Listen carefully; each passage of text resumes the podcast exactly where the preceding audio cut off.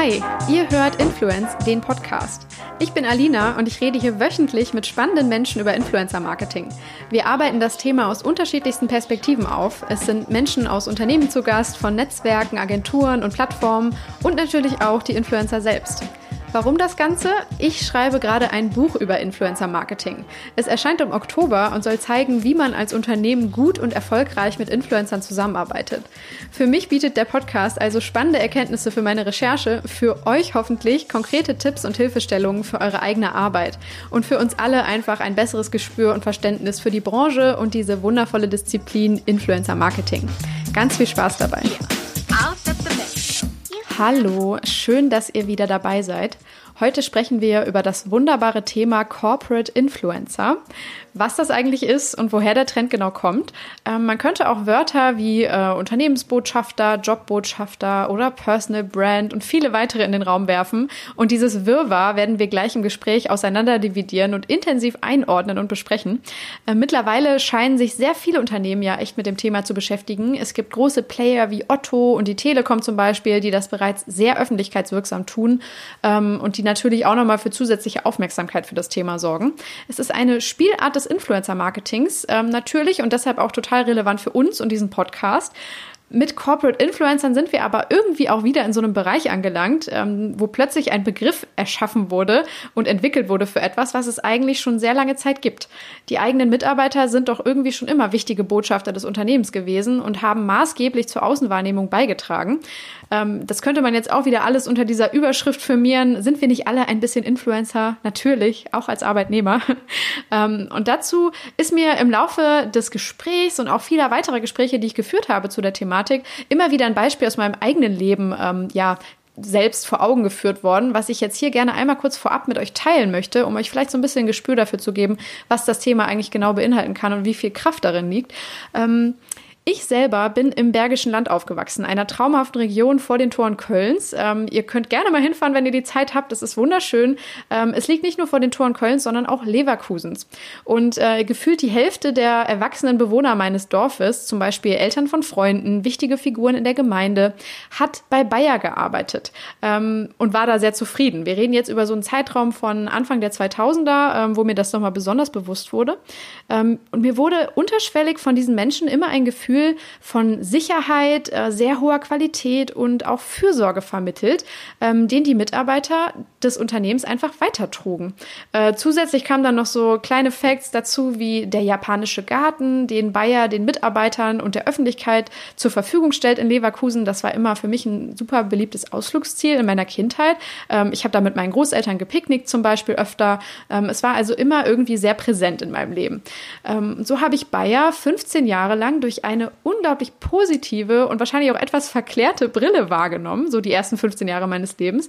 Und nicht als den Weltkonzern, ähm, den er der er ja eigentlich damals auch schon war, sondern eher so als regional verwurzeltes kleines Unternehmen, dem die Anliegen der Mitarbeiter am Herzen liegen und so weiter. Das spielte halt die Hauptrolle. Und als ich dann mit 17 als Austauschschülerin nach Amerika ging, war ich total überrascht, dass mein Bayer, mein kleines regionales Familienunternehmen, ähm, auf einmal in den USA im TV und in den Pharmacies einfach dauerpräsent war und eben nicht jetzt mit dem Dauerbrenner Aspirin, den ich ja auch schon kannte, sondern mit der gesamten Produktpalette. Und es wurde für mich in dem Moment einfach klar, dass es hier um einen sehr großen Player sich handelt, äh, im klassischen Sinne einfach um ein global agierendes Pharmaunternehmen. Ähm, genau, und bis heute kann ich mich nur ganz schwer von diesem Bild lösen. Auch innerhalb der gesamten Glyphosat-Debatte rund um Monsanto und so weiter, was man natürlich alles ja, sehr differenziert betrachten muss, was mir aber manchmal sehr schwer fällt, weil mein Herz und meine Emotionen irgendwie immer noch auf diese etwas einseitige Richtung gelenkt werden, auf diese Wohlfühlphase meiner Kindheit. Also ich merke, wie ich selbst heute noch beeinflusst werde, nachhaltig beeinflusst werde von den vielen kleinen Corporate Influencern von Bayer eben, vom Unternehmen, die mich in meiner Kindheit und Jugend begleitet und geprägt haben durch das Internet, also das gibt das, es gibt natürlich tausendfach diese Beispiele. Vielleicht könnt ihr auch jetzt mal selber in euch hineingehen und äh, reinhorchen, was vielleicht für euch äh, sehr ähm, ja, spannende Unternehmen waren, die euch damals schon begleitet haben durch eben Mitarbeiter, die äh, eure Wahrnehmung geprägt haben. Ähm, das gab es damals, das gibt es heute und durch das Internet sind diese Effekte natürlich noch einmal deutlich verstärkt und weniger kontrollierbar geworden. Ähm, und wir stellen uns natürlich in der Kommunikation heute die Frage, wie kann es Unternehmen gelingen, Mitarbeiter zu unterstützen in ihrer Rolle als Botschafter, die sie vielleicht heute schon bekleiden? Wie kann es sie begleiten und vielleicht auch strategisch sogar aufbauen zu Botschaftern, wenn sie das denn möchten? Ähm, darüber und sehr viele weitere Fragen spreche ich heute mit Daniel Hanke, der eine sehr große Leidenschaft für das Thema Corporate Influencer entwickelt hat und das Thema als Experte für uns gleich sehr fundiert aufarbeitet. Es ist ähm, so, dass er Vorstand ist bei Klenk und Hursch, eine Agentur für methodische Unternehmens- und Markenkommunikation und in seiner Funktion zahlreiche Unternehmen und Konzerne auch dahingehend strategisch berät. Wir haben uns kennengelernt, als ich 2018 Teil der Jury des PR Report Awards sein durfte. Er wiederum ist langjähriges Mitglied der Jury, äh, auch in diesem Jahr wieder dabei. Aber äh, ja, umso mehr hat es mich gefreut, dass wir jetzt fast ein Jahr später nochmal zusammengekommen sind und äh, uns diesem sehr, sehr wichtigen und spannenden Thema widmen konnten. Ähm, genau, ich wünsche euch jetzt ganz, ganz viel Spaß bei diesem Gespräch und einem sehr intensiven Deep Dive ins Thema Corporate Influencer. Hi Daniel, ich freue mich, dass du hier bist und dass es geklappt hat. Sehr gerne, ich freue mich auch. Das ist ein spannendes Thema. Auf jeden Fall. Äh, und bevor wir ins Thema springen, würde ich äh, auf jeden Fall super gerne nochmal ähm, auf dich und deinen Werdegang eingehen. Du bist äh, Partner und Vorstand bei Klenk und Husch und ähm, kannst ja vielleicht gleich mal kurz beschreiben, was du so die letzten Jahre da getrieben hast und was die Agentur ähm, ja vor allem auch so besonders macht, weil du bist ja schon richtig lange da, ne? seit 2004 habe ich gelesen. genau, erzähl es gerne mal in ja, deinen genau. eigenen Worten. Ich glaube, das ist tatsächlich ein bisschen ungewöhnlich, dass jemand äh, bei einer Agentur einsteigt und 15 Jahre dabei bleibt.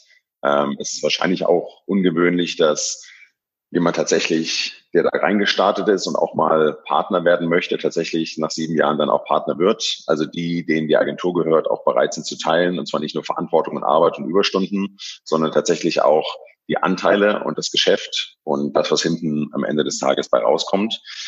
Ja, natürlich habe ich zwischendurch mal äh, nach links und rechts geschaut, aber das Großartige ist, dass es bei Klenk und Hursch von den Kunden und von den Typen immer wieder neue, spannende, aufregende Möglichkeiten gab für mich, sich weiterzuentwickeln. Auf der einen Seite inhaltlich und auf der anderen Seite auch als Unternehmer. Und von daher bin ich 15 Jahre später immer noch dabei. Cool. Und was äh, sind so deine Aufgaben? Was ist so dein Themenschwerpunkt? Wie sieht dein Alltag aus?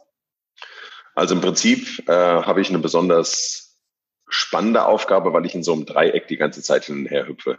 Mhm. Das ist zwischen, sagen wir mal, Change Management, alles, was mit Veränderungen in Unternehmen zu tun hat, ganz stark getrieben durch die Digitalisierung und allen Veränderungen, die notwendig sind, damit das Unternehmen erfolgreich sein kann, nicht nur in der Kommunikation, sondern auch im Geschäft. Und damit hängt ganz viel interne Kommunikation zusammen. Das ist, finde ich, in den letzten Jahren einer der spannendsten Bereiche in der Kommunikation überhaupt geworden, weil er unglaublich unterschiedliche Stakeholder, wie man sagt, hat in der internen Kommunikation, weil es digital stattfindet, offline stattfindet, also auf ganz vielen unterschiedlichen Kanälen und Plattformen. Und das dritte sind Krisen ähm, die natürlich auch mit der digitalen Transformation zusammenhängen, auch mit Veränderungen zusammenhängen.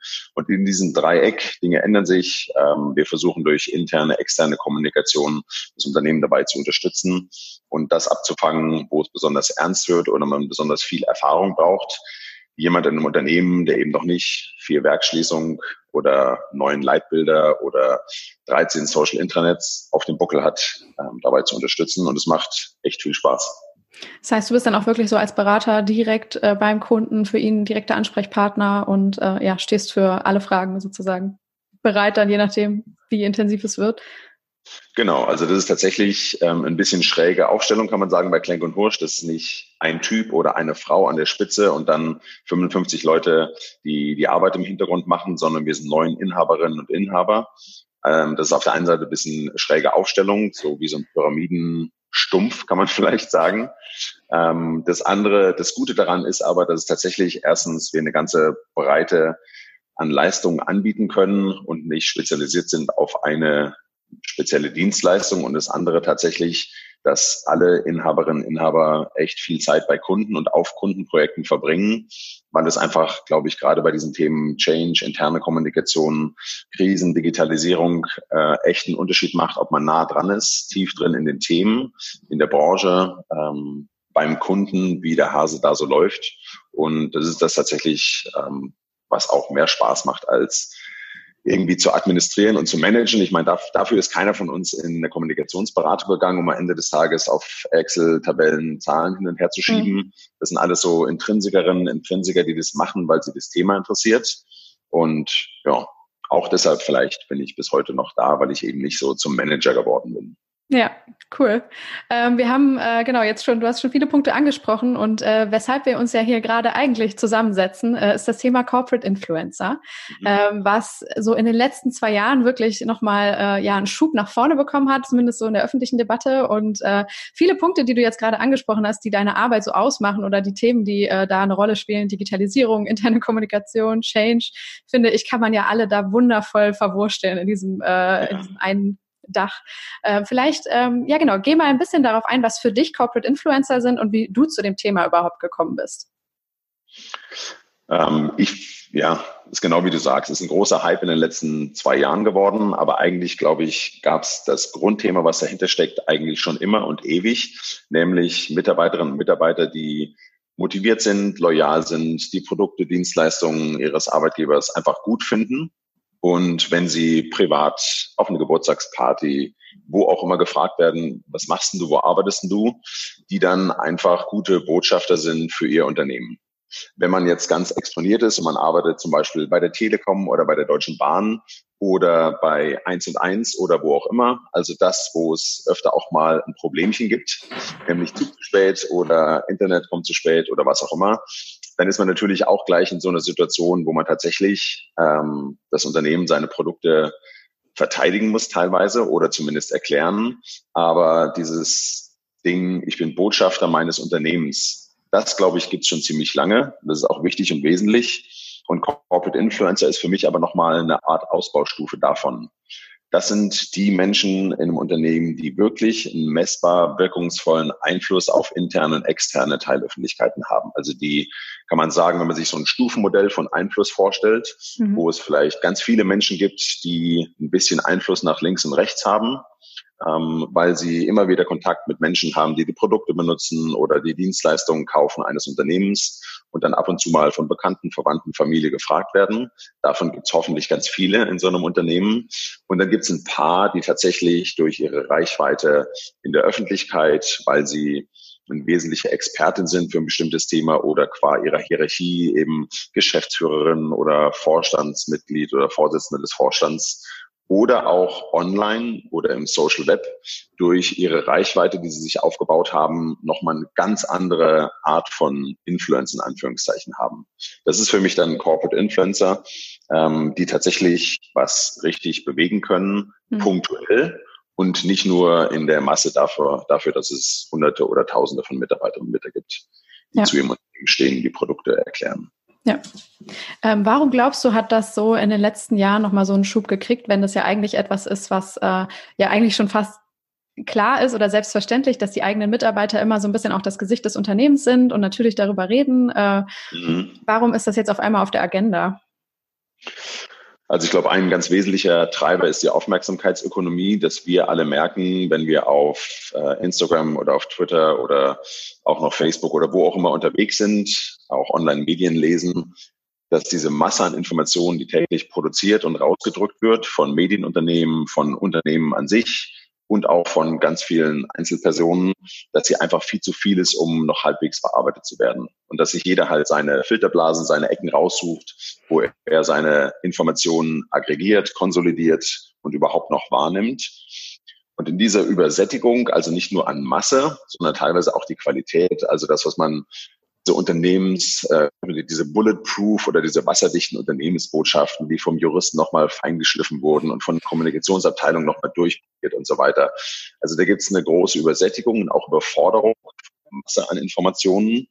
Und es ist in den letzten Jahren, glaube ich, relativ schnell klar geworden, dass es zwar immer noch diesen Hunger gibt nach spannenden Geschichten, nach spannenden Informationen, relevanten Informationen und vor allem auch nach Köpfen und Gesichtern. Mhm. Und dass dieses Bedürfnis und vor allem die Differenzierung in dieser Aufmerksamkeitsökonomie, dass das Menschen echt gut machen können. Weil wir hören lieber Menschen zu, wir folgen lieber Menschen als einem Unternehmen und einem Unternehmenskanal. Und dieses Runterbrechen für eine eigene Teilöffentlichkeit, wo ich genau weiß, mit welchen Bildern, welchen Videos, welcher Sprache, welchen Informationsgehalt ich die ähm, erreiche und bei denen wirklich was bewirke, ähm, das ist so der wesentliche Treiber gewesen. Mhm. Ähm, Wie können Unternehmen das denn so am besten für sich nutzen, wenn man so sagt? Oder welche Rolle können Corporate Influencer wirklich für ein Unternehmen einnehmen? Weil ich sehe es sehr oft, ähm, eben vor allem im Bereich Recruiting oder so, das ist vielleicht sogar das naheliegendste, ne, dass man sagt, so Employer Branding, dass vor allem ja, das Unternehmen als sehr positiver, toller Arbeitgeber dargestellt wird und äh, neue ähm, ja, Fachkräfte zum Beispiel ähm, heranzieht. Ähm, aber gibt es da auch noch andere Dinge und was sind für dich da so die wichtigsten Punkte? Also ich glaube tatsächlich, dass das, was Corporate Influencer machen können, ähm, ganz wichtig auf die großen strategischen Ziele einzahlen kann. Das, was Marketing, Kommunikation, äh, Human Resources, Vertrieb so als Ziele hat, nämlich Bekanntheit erhöhen oder Markenpräferenz steigern, Bereitschaft, Produkte zu kaufen oder die Produkte weiter zu empfehlen, genauso bei Dienstleistungen die Arbeitgebermarke nach vorne zu bringen. Das kann alles darauf einzahlen. Also das kann ein ganz, ganz wichtiger Hebel sein. Und äh, ich finde, es kommt ein bisschen drauf an, tatsächlich, wie man es macht, weil einfach nur jetzt sozusagen die Unternehmensbotschaften zu reproduzieren und zu vertausendfachen, mhm. indem man einfach wahllos Mitarbeitern Tweets zum Retweeten zur Verfügung stellt, ähm, sie in Anführungszeichen versucht zu zwingen, auf LinkedIn irgendwelche Botschaften zu verbreiten, die man dann fünfmal in seinen Stream bekommt, weil man mit 30 Leuten aus dem Unternehmen verkoppelt ist. Das macht keinen Sinn. Aber das punktuell von denen vor allem die echte Expertinnen und Experten auf dem jeweiligen Gebiet sind. Die zu befähigen, denen zu helfen, wie soll man sagen, so eine Art Handlungssicherheit zu haben. Also wenn ich was auf LinkedIn oder auf Twitter machen möchte, dann sollten das, sollte das zu meinen Themen sein, die mich wirklich fachlich beschäftigen und die mich intrinsisch motivieren, weil nur dann werde ich auch den hohen Energieaufwand, der notwendig ist, aufbringen können und es irgendwie in meinem Tage unterbringen. Und das andere ist tatsächlich, ich steige ja ein in den Dialog. Es muss jedem klar sein, der sich dann auf LinkedIn, Twitter, Instagram, wo auch immer bewegt. Ähm, ich rufe da was rein und ich mache es auf so einem Kanal, damit auch was zurückkommt. Ja. Auch das kostet Zeit, das kostet Energie, ähm, kostet Infos, die ich mir einholen muss. Und ähm, das zu machen, kann unheimlich effektiv sein. Aber man muss sich halt klar darüber sein, ähm, ja, dass man sich auf was einlässt, für das man was anderes lassen muss, um überhaupt noch die Zeit und Energie dafür zu haben. Hm. Ich glaube, dass das Recruiting, das hast du schon angesprochen, das ist wirklich tatsächlich sehr naheliegend. Einerseits, weil es auf äh, der Plattform wie LinkedIn oder Xing natürlich eine große Rolle spielt und andererseits, weil es tatsächlich ein unverfängliches, positives Thema ist, bei dem man relativ schnell Erfahrung sammeln kann, nicht nur als einzelne Person, sondern tatsächlich auch als Unternehmen, wie das so funktioniert mit diesem Kontrollverlust, mit diesen eigentlich Botschaften, die ja auch noch rüberkommen sollen, so einer Kernpositionierung, die egal wer was wie drumherum schreibt und baut und erzählt, trotzdem irgendwie aufs Gleiche einzahlen sollen. Und das ist ja auch bei Otto bei den Jobbotschaftern tatsächlich der Kern und der Start gewesen. Ja. Nick und Kollegen, die haben ja nie am Kern im Anfang gesagt, wir machen jetzt Corporate Influencer Programm oder sowas, sondern die haben gesagt, das heißt Jobbotschafter und es gibt ein ganz konkretes Thema, ein konkretes Ziel, nämlich die Menge und die Qualität von Bewerbungen für Jobs bei Otto hochzubringen, indem man Menschen, die dafür in Frage kommen, einfach viel effektiver und persönlicher erreicht eben von Mensch zu Mensch und nicht von Corporate-Kanal zu Mensch. Genau, es war so ein Reverse Engineering quasi. Ne? So, was wollen die genau. Bewerber wirklich äh, potenziell von ihrem neuen Arbeitgeber oder wie muss ich an sie herantreten und dann halt darauf basierend das Programm aufgebaut. Ja. Ne? ja. Wundervoll.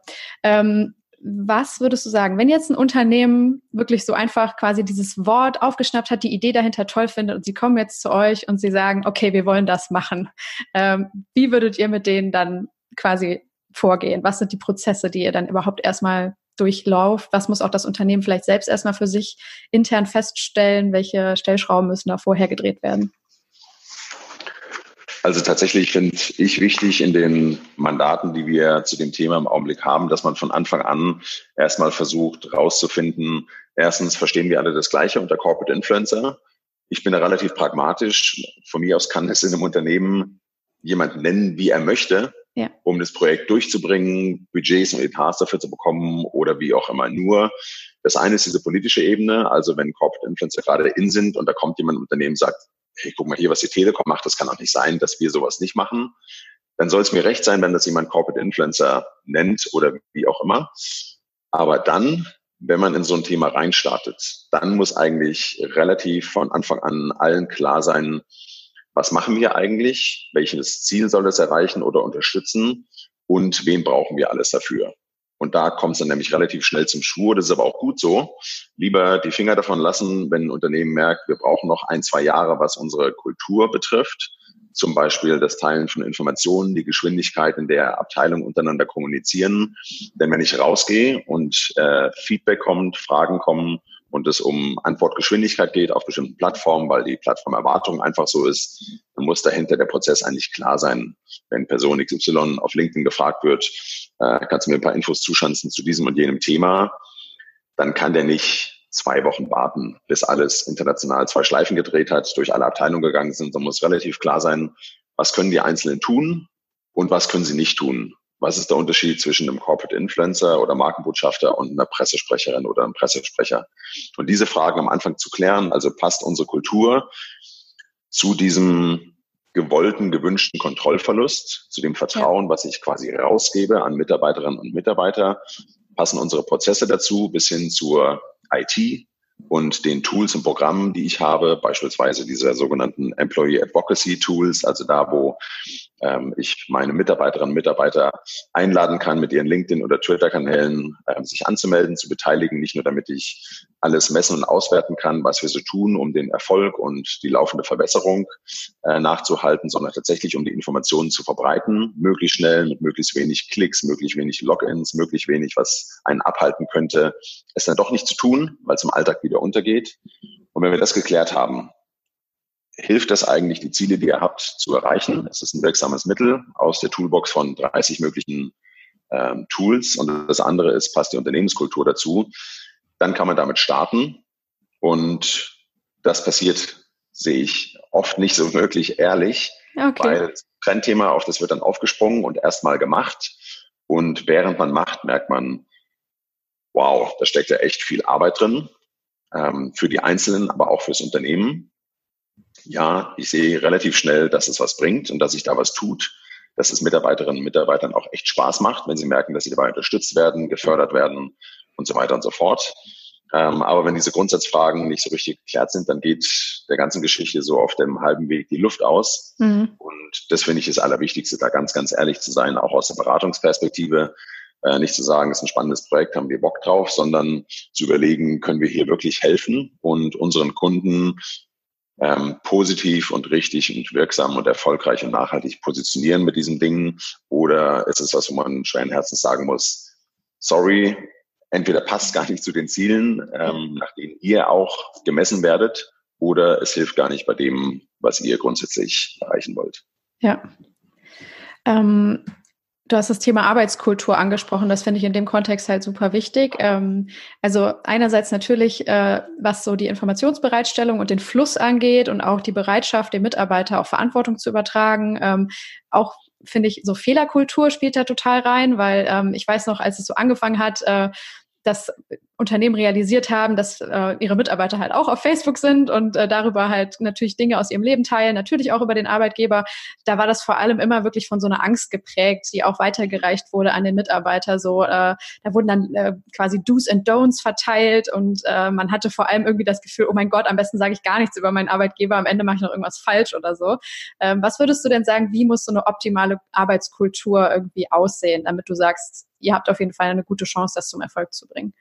Also ich glaube, dass es tatsächlich ähm, interessant ist, dass die Arbeitskultur, der Austausch von Informationen, die Art und Weise, wie man zusammenarbeitet, sich beim Thema Corporate Influencer schon noch ein stark oder ein bisschen davon unterscheidet, wie viele Unternehmen unter den Abteilungen so zusammenarbeiten. Das eine ist nämlich idealerweise von Anfang an, also wenn man schon dieses Thema Corporate Influencer aufsetzt, dann müssten eigentlich schon mindestens drei oder vier Abteilungen zusammensetzen, das gemeinsam machen. Das ist einmal Kommunikation, wo auch interne Kommunikation, Corporate Communications drin ist. Das sollte HR sein.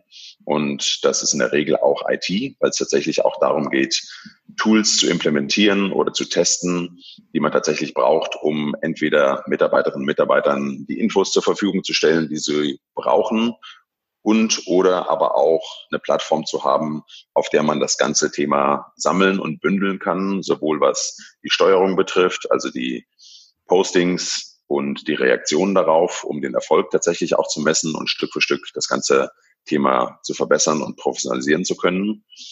Das andere ist aber, damit das dann gut funktioniert, wenn man ähm, diesen Austausch hat, wenn man auch diesen gewünschten, in Kauf genommenen Kontrollverlust hat, ähm, dass man tatsächlich ähm, idealerweise ein Setup hat, wo das von beiden Seiten kommt. Also nicht nur das Unternehmen, das sagt, wir hätten gerne, dass da draußen positiv über uns ja. gesprochen wird. Äh, das möchten Unternehmen natürlich und das ist ja auch legitim, äh, wenn es gute Produkte, gute Dienstleistungen, eine gute Kultur hat. Das andere ist aber, in der Regel läuft es besonders gut mit den Menschen und in den Unternehmen, wo das von den Menschen selbst initiiert ist. Telekom ist eigentlich das perfekte Beispiel dafür.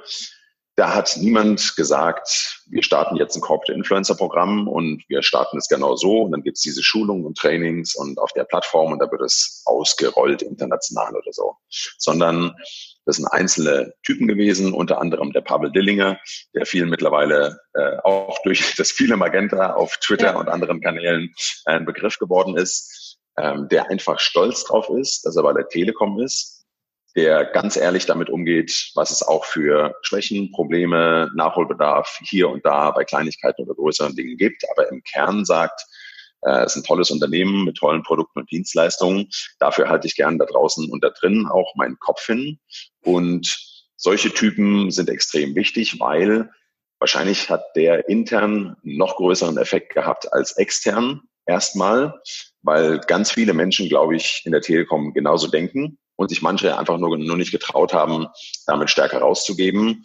Und dieses Thema, ich bin stolz auf die Telekom und das Magenta dazu und die Klamotten und alles drum und dran, ähm, dann quasi überall aus der Deckung gekommen sind und gesagt, genau so sage ich ja auch, natürlich gibt's hier und da mal ein Thema und so weiter, aber das können wir ja alles lösen oder mittelfristig lösen. Aber es gibt so viel Positives und so viel Gutes, über das wir eigentlich reden können. Gut, dass sich immer mehr Leute trauen, das zu machen. Und wenn das zusammenkommt, also die Bereitschaft von einem Unternehmen, ähm, so kooperativ und kollaborativ zusammenzuarbeiten und auf der anderen Seite die Leute, die das initiieren und machen, machen zu lassen und hier und da zu fördern mit Tools, mit Zeit, die dafür bereitgestellt wird, Botschaften, Plattformen, was auch immer die so brauchen. Wenn das so zusammenkommt, das wäre das Idealszenario. Und dann sieht man ja bei der Telekom, dass es richtig funktioniert. Hm. Ähm, also genau, das wäre dann auch mein nächster Punkt, so ein bisschen die Identifikation. Äh, wie findet man diese Mitarbeiter? Also äh, da geht's ja, also eigentlich ist es ein sehr guter Weg so gewesen, genau, man, ähm, man gibt erstmal ein Angebot, man hat vielleicht schon so ein, zwei oder so, wo man mhm. weiß, hey, die berichten auf jeden Fall sowieso schon super gerne darüber und darüber aktiviert man dann die Leute, die das auch gerne machen, die das dann sehen und aufstehen und sagen, ach hier, äh, ich übrigens auch. Äh, Gibt es da noch irgendwie andere Methoden, wenn ich jetzt äh, das gerne umsetzen möchte, auch die Kultur und so stimmt, aber äh, ja, wie, wie kann ich dann wirklich die Mitarbeiter aus meinem Unternehmen, vielleicht wenn es auch dezentral oder so organisiert ist, wenn ich nicht jeden persönlich kenne, äh, wie kann ich die finden und ansprechen und gewinnen? Also mein, ja, ist ein guter Punkt. Die Erfahrung aus der Praxis bei mir ist eigentlich so, dass es in der Regel reicht, wenn man, also angenommen, wir haben das Thema clever, smart, strategisch und so weiter aufgesetzt und allen ist klar, was es kostet, was es bringt, etc. und Co. Man fängt an, jetzt die richtigen Leute dafür zu suchen. Ähm, es ist das in der Regel reicht, wenn man dem Thema einfach Öffentlichkeit verschafft intern und durch idealerweise ganz niedrigschwellige Angebote. Das kann so ein Social Lunch sein, wo man sagt, also es gibt was Spannendes zu essen. Ähm, Mittagspause muss eh jeder machen und am Standort XY bieten wir euch einfach an. 90 Minuten, kommt vorbei. Ähm, wir haben so ein bisschen Grundinfos. Was sind eigentlich Corporate Influencer oder was ist ein Markenbotschafter? Was kann man da so machen? Äh, wir haben ein, zwei, drei spannende Leute, vielleicht Influencer, die tatsächlich jemand was sagen oder eine Kooperation, die wir sowieso haben rund um ein cooles Event oder was anderes Interessantes ähm, kommt dazu. Ihr könnt was lernen, ihr könnt euch was anschauen ähm, und ihr könnt vor allem mit ein paar Leuten reden, äh, die da schon einen Schritt weiter sind und euch dazu informieren.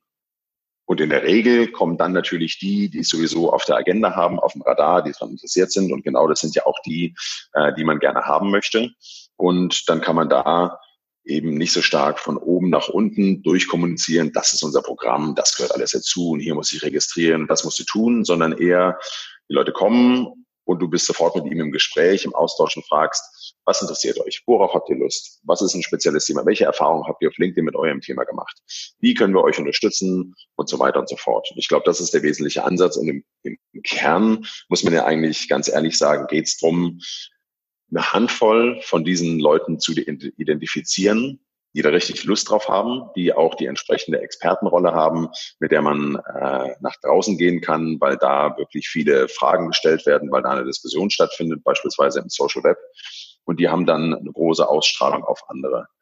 Das sollte man Unternehmen niemals unterschätzen, ist in Agenturen wahrscheinlich genauso, nur halt im Kleinformat, aber ähm, dass wenn Leute was machen und damit erfolgreich sind, dann zieht es unheimlich schnell ganz viele andere, weil die eben erstens sehen, ähm, du kriegst keinen Ärger, wenn du da dich mal ne, über den Tagesrand hinaus engagierst. Ähm, es wird geregelt, es wird sich um dich gekümmert. Wenn du Infos brauchst, dann bekommst du welche.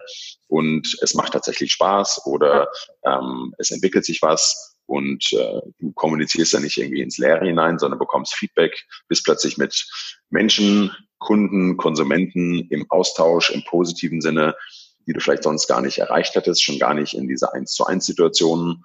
Und das sind alles so Punkte, die dann relativ schnell ziehen, wenn es so die ersten positiven Vorbilder gibt. Und wenn man vor allem schafft, denen, die sowieso Lust drauf haben, sich für interessieren, klar macht, könnt ihr auch bei uns machen. Wir unterstützen euch sogar. Wir finden super, dass ihr euch ähm, bisher sowieso schon quasi privat engagiert habt. Ähm, lasst euch doch dabei unterstützen, ist eine großartige Geschichte. Das motiviert ja bestimmt auch nochmal zusätzlich, wenn dann der Mitarbeiter auf einmal so das Gefühl hat, boah, ihr seht mich auch wirklich, ihr versteht mich und jetzt ne, kriege ich sogar noch irgendwie so eine Art Empowerment oder so an die Hand und ja. Absolut. Im Alltag auf jeden Fall. Äh, das heißt, genau, es geht also, wenn es auch um die Motivation der Mitarbeiter geht, dann wirklich darum, ihnen ähm, ein inhaltliches Angebot zu machen, ihre Interessen noch weiter zu befeuern, ihnen noch mehr an die Hand zu geben, eben auch äh, so Dinge, die vielleicht im Alltag oder so dann eben nicht äh, einfach mal so auf der Straße liegen, also tolle Gesprächspartner zum Beispiel und jetzt weniger zum Beispiel um äh, mehr Gehalt oder äh, nochmal, keine Ahnung, also klar, Zeit und so muss mhm. dann auch bereitgestellt werden, aber äh, da habe ich jetzt auch, also ist ja auch sehr naheliegend, dass man dann denkt, so ja klar, und die, die dann besonders positiv irgendwie äh, über uns berichten, kriegen einen kleinen Bonus. Ja. So, aber das ist ja eben nicht der Gedanke dahinter. Ne? Ja klar, da gibt's natürlich auch ganz viele Fragen und auch eine ganze Reihe von Fallstricken, die man beachten muss. Äh, das hängt natürlich einerseits mit den Arbeitszeiten zusammen. Ähm, Im Social Web ist es einfach mal so, dass die sogenannten High Traffic Windows die sind halt da, die liegen so ein bisschen außerhalb der ähm, Kernarbeitszeiten, nämlich alle sind auf dem Weg zur Arbeit, alle machen Mittagspause, alle sind auf dem Weg nach Hause oder es ist Samstagnachmittag, Einkäufe sind erledigt und ich daddel ein bisschen auf dem Smartphone mich durch die verschiedenen Plattformen und Kanäle. Also das sind in der Regel natürlich die außerhalb der Kernarbeitszeit liegen, da wo richtig was passiert. Das muss man als Unternehmen regeln. Und das andere ist tatsächlich ähm, ja, eine reine Frage von Ressourcen. Ich kann das nicht auch noch oben drauf packen. Und schon gar nicht als Unternehmen kann ich es erwarten, sondern ich muss sagen, in so einem Anfangsübungsteststadium kann es natürlich mal so sein, dass ein paar Leute das einfach so ausprobieren, ihre Erfahrungen sammeln im Unternehmen und den entsprechenden Leuten eng im Austausch sind. Was funktioniert gut, was funktioniert nicht, was ist komplett unrealistisch und was brauchen sie noch? Und dass man dann aber relativ schnell zu einem geregelten Umgang mit der ganzen Geschichte findet und sagt, okay, wenn ihr das macht und wir glauben dran, wir sehen das auch, weil wir es ja messen, dass es tatsächlich einen positiven Einfluss auf unsere Ziele hat, dann ist das eine extrem wichtige Arbeit und die muss honoriert werden im Sinne von, entweder nimmt dir jemand anders ein bestimmtes Paket ab und du hast so und so viele Stunden dafür pro Woche, die du einsetzen kannst und die eben nicht oh, da ist er schon wieder auf Twitter unterwegs oder sowas und hier bleibt die Arbeit liegen, sondern wirklich auch gewertschätzt wird in den Team-Meetings, ähm, im Social Intranet, wo überall über sowas geredet wird. Ähm, und das halte ich für eine ganz wichtige Sache, damit es nicht nach so einem quasi Anfangseuphorie relativ schnell wieder abflacht oder bei dem ersten kleinen Gegenwind abflacht, weil das muss man vielleicht auch noch dazu sagen. Ähm, das Ziel von Markenbotschaftern oder Corporate Influencer in der Öffentlichkeit, also nach draußen. Das kann ja nicht sein, dass er dauernd mega positive Botschaften tausendfach reproduziert werden und die ganze Welt zu spammen oder sowas, sondern das wirklich realistische Ziel kann ja eigentlich nur sein, dass eine Person mit einer anderen Person im Dialog bleibt. Und vor allem bei den kritischen Themen eben im Dialog bleibt mit kritischen Stakeholdern, die bei den Themen, die uns alle beschäftigen, von Mikroplastik über Arbeits- und Produktionssituationen, ähm, dem Sourcing und was man alles noch so an potenziell krisenhaften Themen in Unternehmen haben kann, das wesentliche Ziel, was man erreichen kann, ist man mit den Menschen, die es neutral betrachten, sich informieren wollen oder kritisch betrachten, kritische Nachfragen haben, die alle legitim sind, dass man mit dem im Dialog bleibt, dass der Dialog nicht abreißt, sondern fortgeführt wird und vor allem mit den Experten, dass sich die Leute nach draußen, den Kopf nach draußen stecken, die zum Thema Circular Economy, ähm, Mikroplastik, Produktionskreislauf oder welches das Thema gerade ist, Inhaltsstoffe von Produkten und so weiter dass die tatsächlich da draußen Rede und Antwort stehen können und tief im Dialog bleiben. Nicht plötzlich alles gold und grün angemalt ist. Ja. Das ist ja völlig unrealistisch. Das kann man auch von niemand erwarten, ähm, sondern dass ja, es gelingt über die Experten, die unterwegs sind und über die Zugänglichkeit, dass er nicht ein Unternehmensaccount irgendwas rumpostet, sondern eine konkrete Person mit einer spezifischen Position und einer echten inhaltlichen Expertise aus dem Unternehmen für mich plötzlich greifbar und erreichbar ist. Da machen manche Plattformen mehr Sinn als andere. Da macht für so ein Thema wie eben geschildert natürlich LinkedIn wesentlich mehr Sinn als Facebook. Ja. Menschen, die dort unterwegs sind, auch wegen der, wegen der Haltung, in der da kommuniziert wird. Und äh, dann kann es eine extrem gute und positive und hilfreiche Geschichte sein. Welche anderen Plattformen würdest du dann noch da sehen? Also Twitter ist natürlich auch super groß. Da sind äh, natürlich sehr viele Menschen oder gerade auch so typische Corporate Influencer, wenn ich jetzt an Magdalena Rogel oder Steffi Tönnies mhm. oder so denke, sehr groß geworden. Ähm, aber also Instagram wäre dann vielleicht mehr so das lifestyleige Medium, ne, worüber man es äh, machen könnte, um so auch vielleicht eine irgendwie ja eine Arbeitskultur auch zu transportieren. So hier sieht's, so sieht's bei uns aus oder vielleicht auch Events oder so dokumentieren. Welche sind ja. da für dich noch relevant? Also im Kern äh, sind es im Augenblick für mich eigentlich LinkedIn und Twitter. Das hängt mit den Plattformen an sich zusammen, dass dort ähm, technisch wie die Plattform funktioniert, aber auch quasi mit dem Habitus, in der sie genutzt wird in Deutschland, ähm, tatsächlich sich Debatten ganz gut abbilden lassen. Auf LinkedIn noch ein bisschen besser als auf Twitter. Das hängt mit den Formaten, die da möglich sind, zusammen.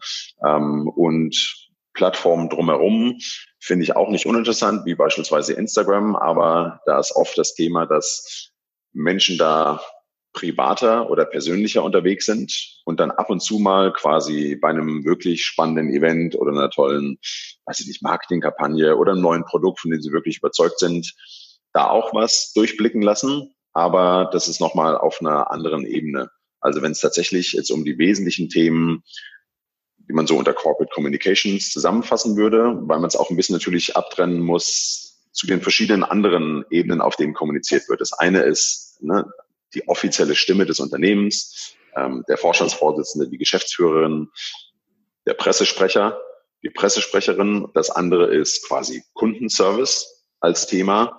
Also da, wo es wirklich darum geht, mit den Konsumenten ähm, sich ganz eng auszutauschen über die Produkte, Produktqualität, Service, alles drum und dran. Und dann gibt's in der Mitte eben diese anderen Themen, die von den beiden Ecken nicht so stark besetzt sind, nämlich alles zwischendrin. Das sind eher die Diskussionen von den Themen, die ich eben schon erwähnt habe, wo es darum geht, in einem Austausch zu sein mit dem Unternehmen. Was beschäftigt euch eigentlich bei dem Thema? Wie geht ihr mit jenem Thema um? Was ist eure Haltung zu diesem? Und so weiter und so fort. Und da ist, glaube ich, LinkedIn und Twitter einfach ein guter Ort, um zu diskutieren. Teilweise in manchen Themen auch Facebook. Und ich würde als Unternehmen einfach eher auf die Plattform an sich schauen und analysieren zu den Themen, zu denen ich Experten habe und Menschen von uns nach draußen kommunizieren wollen. Wo findet dieses Thema eigentlich statt? Wenn es auf Facebook stattfindet und dort debattiert und verhandelt wird in unserer Gesellschaft, dann muss ich halt dorthin. Und wenn ich sage, es ist mir im Augenblick zu krass, wie dort gesprochen wird und wer sich dort wie äußert, dann muss ich meine Stimme vielleicht da zurückdrehen und woanders mit einer kleineren, aber trotzdem extrem relevanten Teilöffentlichkeit drüber sprechen. Aber das halte ich für das Entscheidende, ähm, dass genauso wie wir quasi von unten nach oben die Menschen finden wollen, die wirklich motiviert sind und wirklich interessiert an dem Thema in meinem Unternehmen, genauso muss ich nach draußen schauen, nicht wo hätte ich gerne, dass irgendwas kommuniziert wird, sondern wo wird denn tatsächlich über das Thema Mikroplastik gesprochen?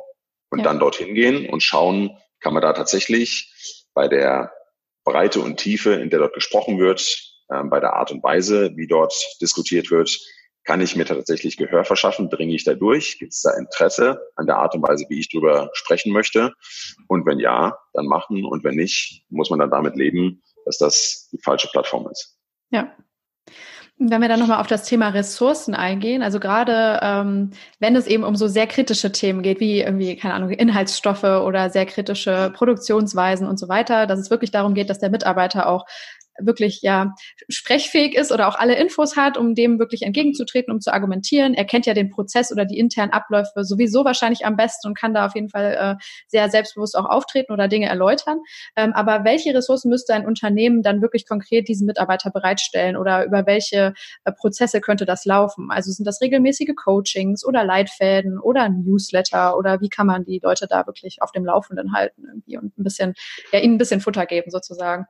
Ja, also wenn wir die Corporate Influencer sprechen und dabei im Hinterkopf haben, dass es so eine Handvoll Leute sind, die wirklich einen Unterschied machen qua ihre Reichweite, so wie es die Vorstandsvorsitzenden bei ähm, Daimler beispielsweise sind ähm, oder bei Siemens oder wirklich echt exponierte Experten auf ihrem Gebiet, dann ist für uns eigentlich dieses Thema Trainings und Coachings am Anfang das wirksamste Mittel, weil es tatsächlich eher darum geht, den Menschen dabei zu helfen, wie sie ihre Botschaften und Inhalte, bei denen sie ja die absoluten Experten sind, wie sie die kanaladäquat richtig draufbringen auf die Plattform und dann richtig mit dem Feedback umgehen.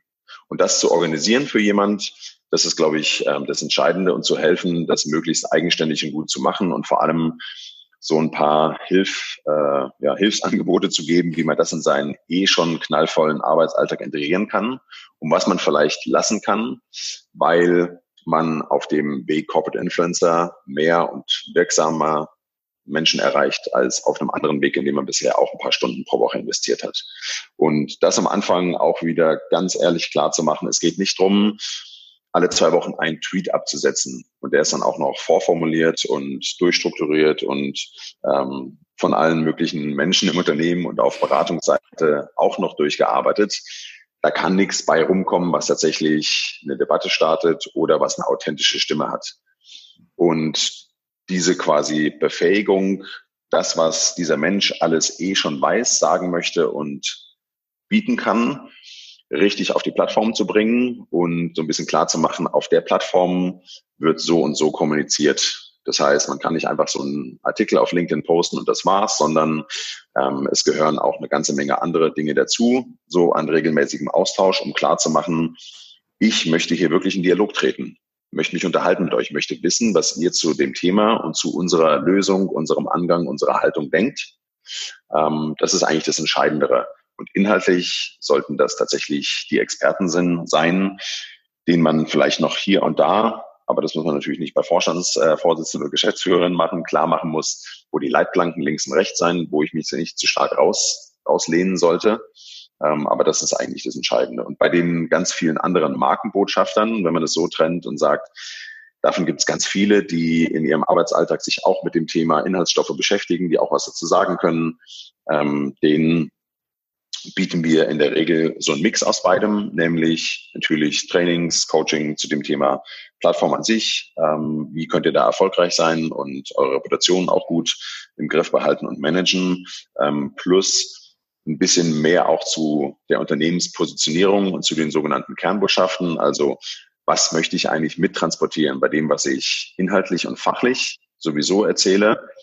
Ne, in welcher Haltung mache ich das und welche Botschaften sollen dabei noch rüberkommen? Wie positioniere ich mich als Unternehmen im Markt XY? Und das ist eigentlich so das Wesentliche, weil wir setzen immer voraus, die Themen, mit denen diese Menschen dann rausgehen, das sind deren echte Leib- und Magenthemen, mit denen sie ja. jeden Tag beschäftigt sind, äh, wo ihnen auch keiner was vormachen kann. Und das sieht man auf LinkedIn beispielsweise bei einigen unserer Kunden, wo sich eine relativ, relativ schnell ein echt spannender Austausch stattfindet, der oft in den letzten Jahren überhaupt nicht so richtig gelungen ist, zum Beispiel mit Wettbewerbern. Ja. Weil jemand drunter kommentiert, starke Artikel, so ähnlich packen wir es auch an. Bei uns ist eigentlich interessant gewesen, ähm, als wir diesen und jenen Hebel umgelegt haben, dann hat sich richtig was getan. War das bei euch auch so oder sowas? Das sind Sachen, die sonst vielleicht auf einer Konferenz so unter zwei bei einer Tasse Kaffee oder sowas stattfinden. Ja. Da finden sie in der Öffentlichkeit statt. Und ähm, das ist echt extrem positiv, weil es ne, diese Authentizität, von der alle so träumen, ja. das ist, dass Menschen mit anderen Menschen wie von Mensch zu Mensch sprechen und nicht mit so einer künstlichen Unternehmensstimme, ähm, die eigentlich nichts sagt, obwohl sie was sagt und einen so ein bisschen unbefriedigt zurücklässt. Ja, ja, da liegt so eine große Chance drin, natürlich, ne, also in allen möglichen Bereichen, eben in diesem persönlichen Austausch und dann auch eben so öffentlich. Ähm, ich könnte mir vorstellen, dass es dann aber auch wirklich äh, für manche Unternehmen an der Stelle dann irgendwie so ein bisschen gruselig wird, weil sie ja wirklich in dem Moment ja auch so ein bisschen die Kontrolle über diesen öffentlichen Austausch, diesen Dialog verlieren oder auch verlieren müssen, ne, also abgeben müssen. Ja.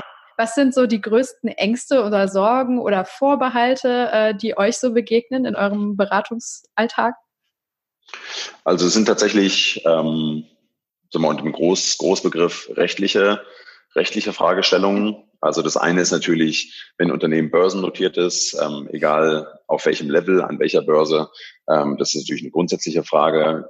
Ganz viele Fragen beschäftigen sich mit dem Thema Schleichwerbung, ähm, unlauterer Wettbewerb, Haftung, Urheberrechte, ähm, nämlich ach, ganz banal, wenn, wenn Leute für ihr Unternehmen auf einer bestimmten Konferenz sind, Fotos machen, äh, Inhalte teilen, ähm, in QA-Sessions ähm, natürlich gerne in die Tiefe und die Breite gehen möchten, um wirklich spannende Dinge zu erklären, nicht nur so Punchlines auf der oberen, allerobersten Oberfläche, die sich gut anhören, aber beim drüber nachdenken auch schon wieder so banal sind, äh, dass man sich auch hätte sparen können.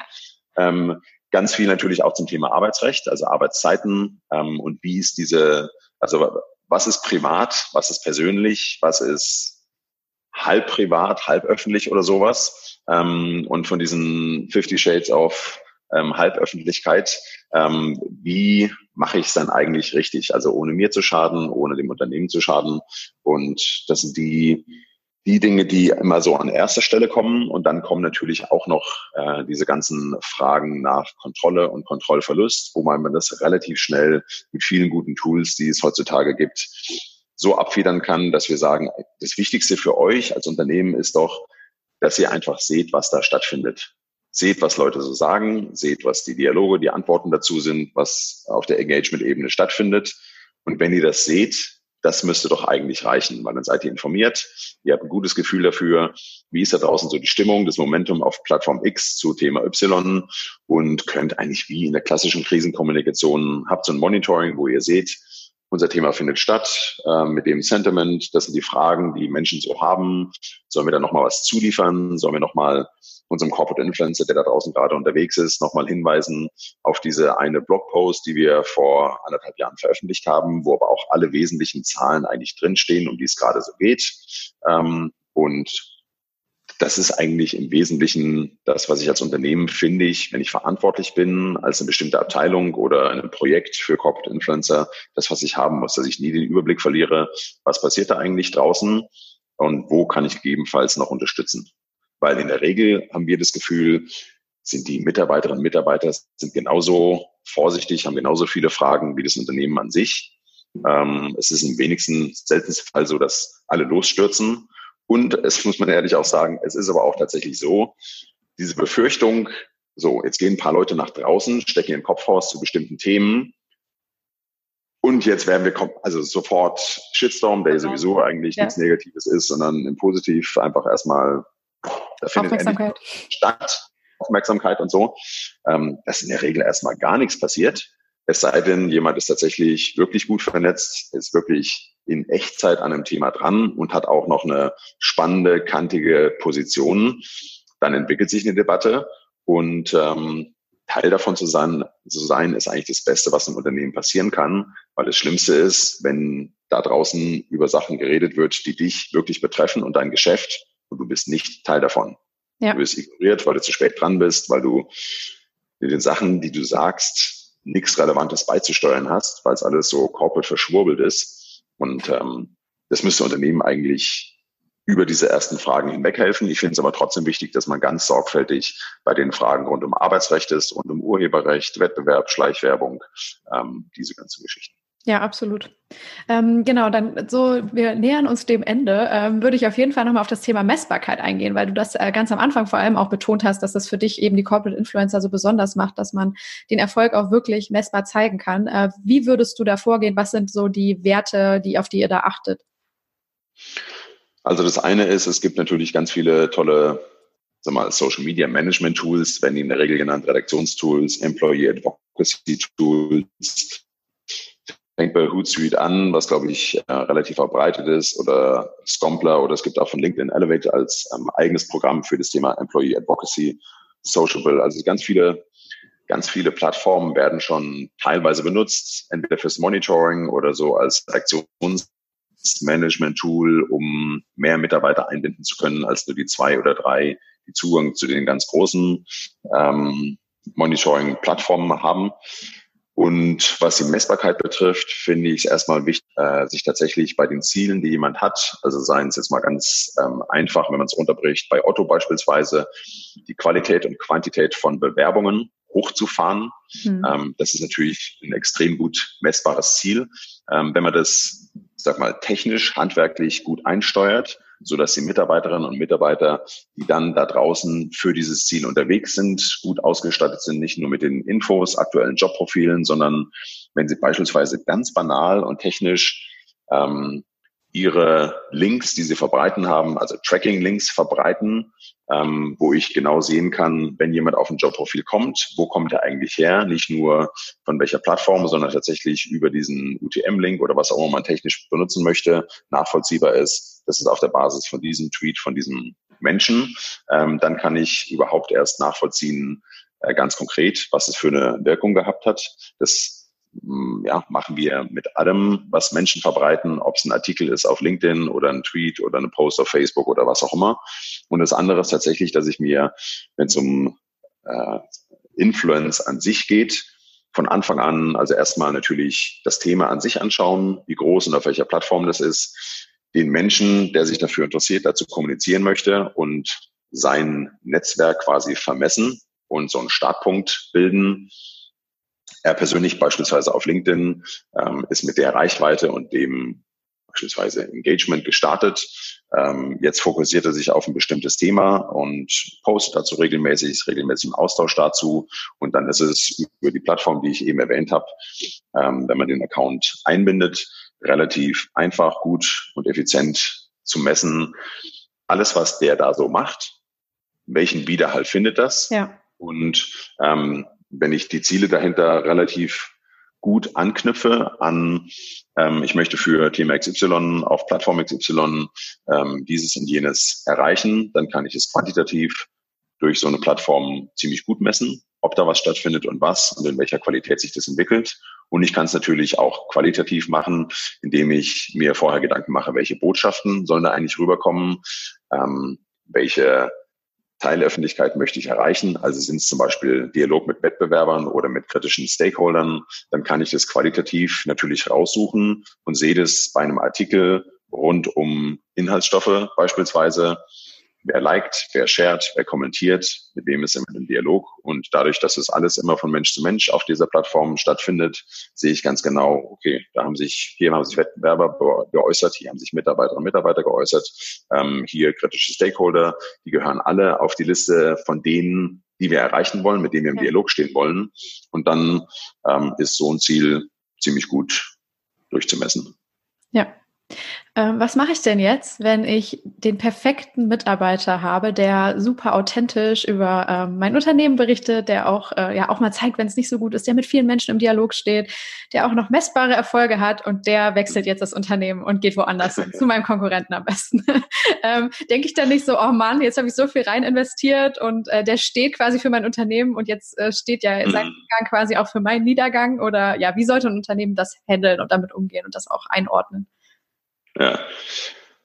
Das ist gut, dass du es ansprichst. Auch das ist am Anfang immer so eine Frage oder so ein Vorbehalt von Unternehmen, weil sie sagen, ah, dann investieren wir in diesen oder jenen Menschen und dann geht es alles ins Leere, wenn der geht. Da muss man ganz einfach und pragmatisch sagen, das ist immer so, wenn jemand geht aus dem Unternehmen. Also wenn jemand, ob jemand zwei Jahre oder 20 Jahre da ist, in denen habt ihr auch viel investiert, nicht nur in Weiterbildung, äh, sondern auch Beziehungen, die er sich aufgebaut hat, Expertise, Expertise, die er sich angeeignet hat. Ähm, und dann geht jemand und dann ist das so. Und ich finde, damit muss man von Anfang an leben, sonst kann man es ja gleich lassen. Und es ist natürlich auch so, dass wenn jemand keine Personenmarke ist, also wenn nicht die Person selbst im Vordergrund steht und das Unternehmen so ein bisschen im Hintergrund, sondern wirklich Corporate Influencer ähm, und die, die eigene Expertise und das eigene Thema, was einen beruflich treibt, im Vordergrund steht. Dann ist natürlich nicht besonders authentisch, wenn ich auf der einen Seite ähm, mein Unternehmen hochgejubelt habe, wechsle und zwei Monate später jubel ich einen Konkurrent hoch. Aber so ticken Corporate Influencer in der Regel auch nicht, sondern die kommen relativ stark über das Thema an sich und ziehen das Unternehmen mit.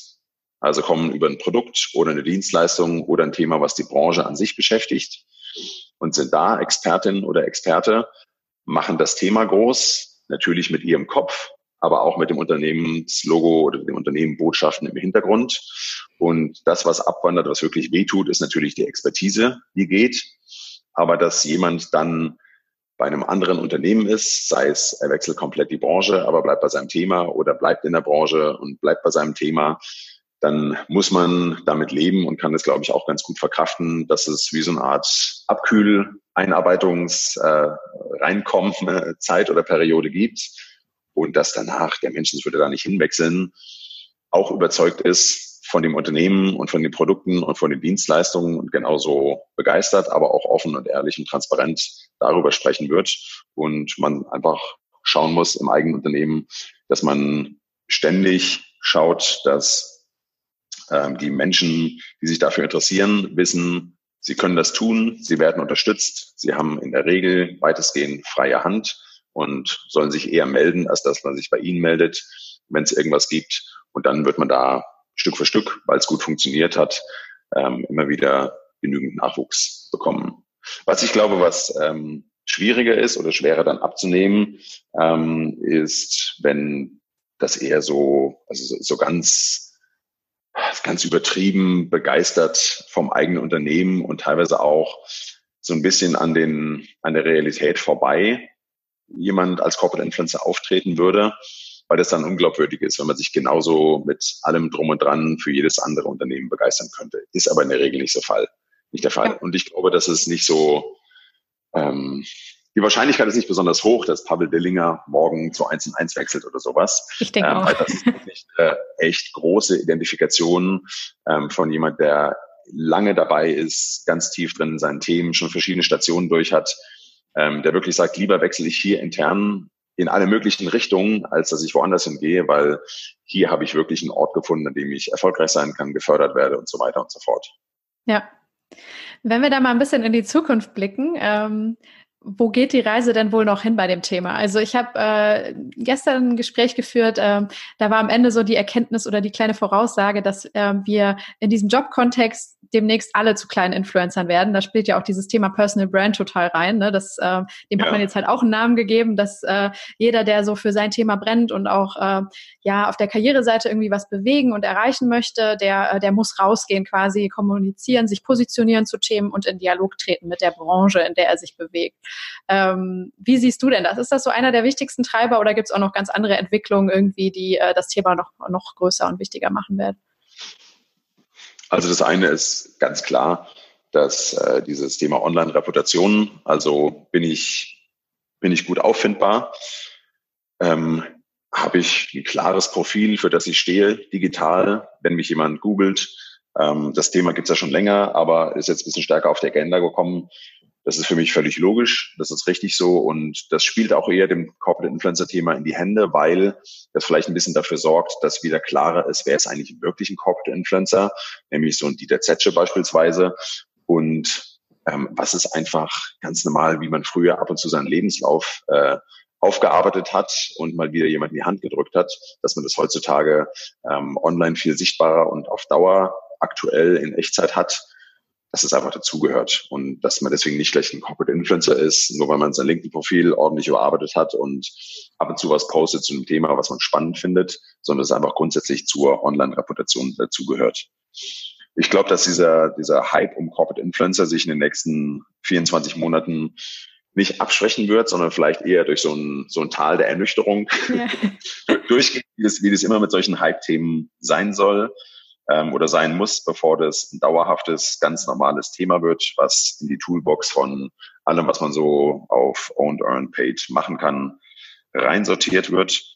Ähm, weil ich glaube, die einen Unternehmen werden merken, dass sie kulturell einfach noch ein bisschen brauchen, bis sie alles, also quasi so ein hm, Biotop äh, zur Verfügung stellen können, in dem das richtig gut funktioniert und nicht dauernd irgendwo aneckt und zu Problemen führt, ähm, dass sie eigentlich ganz gut leben können mit dem Kontrollverlust, weil sie unheimlich viel gewinnen, indem da echte Menschen mit echten Köpfen und echten Fans, Freunden, Bekannten, Dialogpartnern da draußen unterwegs sind.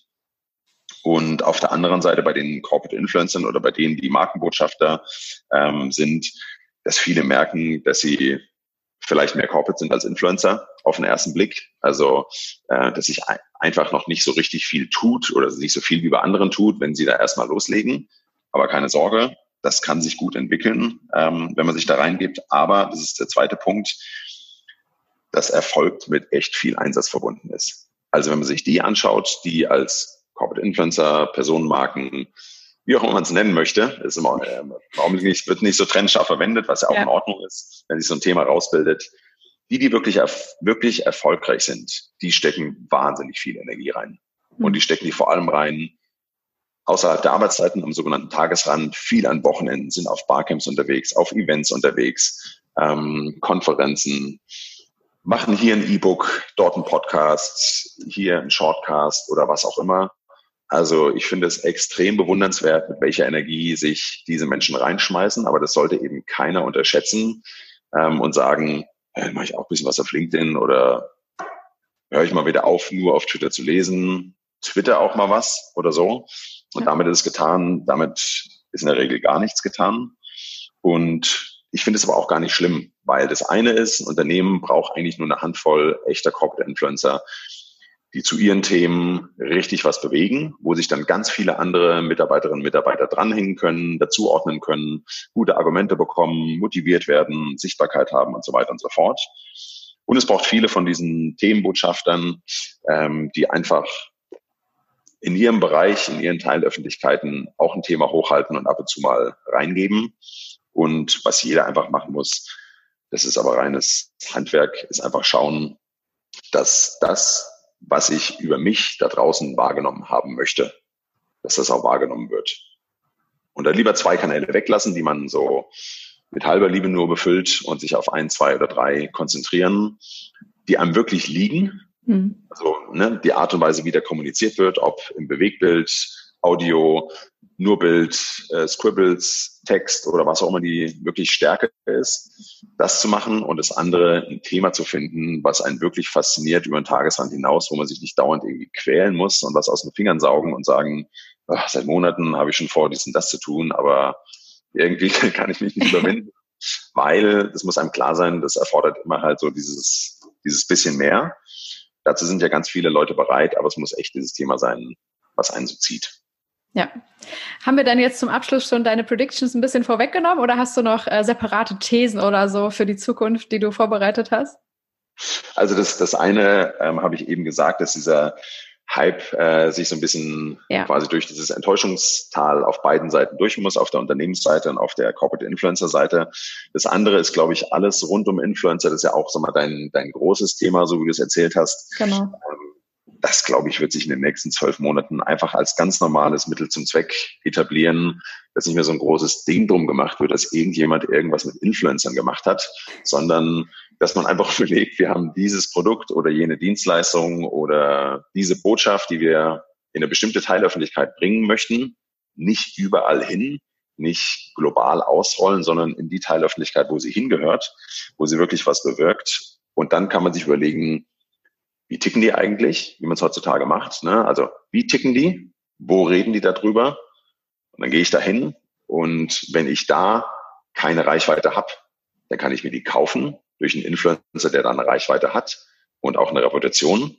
Und dann muss ich den aber auch machen lassen und dem sagen, wie gerade bei einem äh, Kunden aus dem Museumsbereich bei uns, da muss ich kein Konzept machen, auch nicht mit Klenk und Hursch, obwohl es so eine super Agentur ist, kein Konzept machen, wie wir das auf TikTok bringen oder wohin auch immer das mit diesem Museum soll, sondern jemand finden, der genau das, für der genau das Thema brennt. Museum, Didaktik im Museum, Museen für Kinder und für Jugendliche und den richtigen und die richtige suchen und dem sagen, das ist das Museum, du hast zwei Tage Zeit und so und so viel Euro, mach was du willst. Jag deine Drohne durch oder Ne? Also wir, ja. so wie du es machst, weil du weißt ja genau, was da draußen bei deinen 58.000 Followern auf TikTok gut ankommt, mach's einfach so, wie es gut ankommt, wie du es machen würdest, auch ohne uns. Und das ist das erfolgsversprechende Rezept. Und ob man dann da dafür bezahlt, für die Dienstleistung, die jemand erbringt, nämlich, dass er einen Film dreht oder einen Podcast macht oder was auch immer, oder ob man sich beteiligt, einfach an Produktionskosten oder Reiseaufwand und es dann eher earned als Paid Media oder was auch immer, ist eigentlich unerheblich, weil im Kern muss es ja nur in der Teilöffentlichkeit, die ich da erreichen will, funktionieren.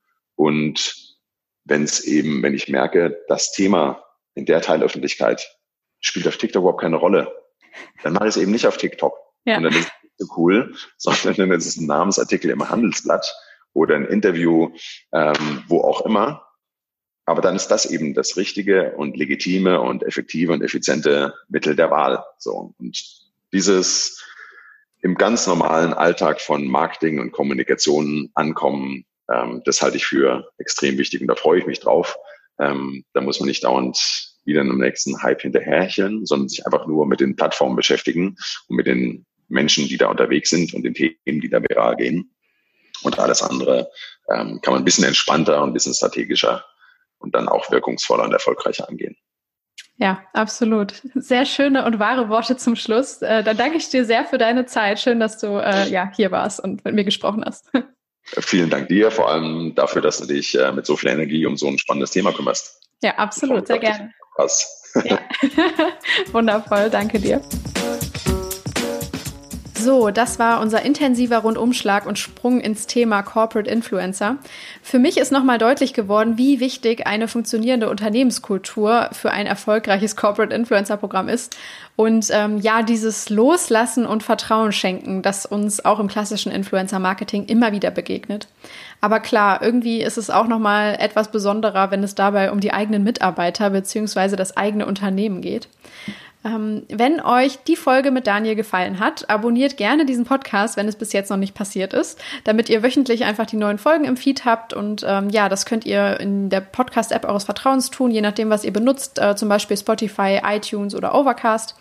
Ich freue mich wahnsinnig auf euer Feedback, auf diese Folge und auch die anderen. Ähm, gebt mir gerne eine Bewertung bei iTunes, ähm, wenn es euch gefallen hat oder wenn es euch nicht gefallen hat. Natürlich äh, bin ich immer happy, wenn es fünf Sterne sind.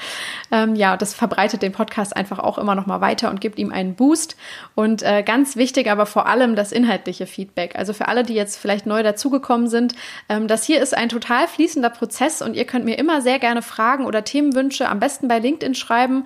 Ähm, in diesem Fall natürlich mir und auch meinem Gast Daniel. Wenn ihr konkret äh, an ihn vielleicht noch Fragen habt, das ist immer der direkteste Weg, um in einen Austausch zu kommen. Ähm, genau, und auch Gästevorschläge oder sonstige Dinge ähm, und Einflüsse nehme ich immer super gerne auf, ähm, weil das hier ja wirklich ein, ein sehr dynamisches Medium ist, wo man immer schnell nochmal äh, Dinge anpassen und einfließen lassen kann.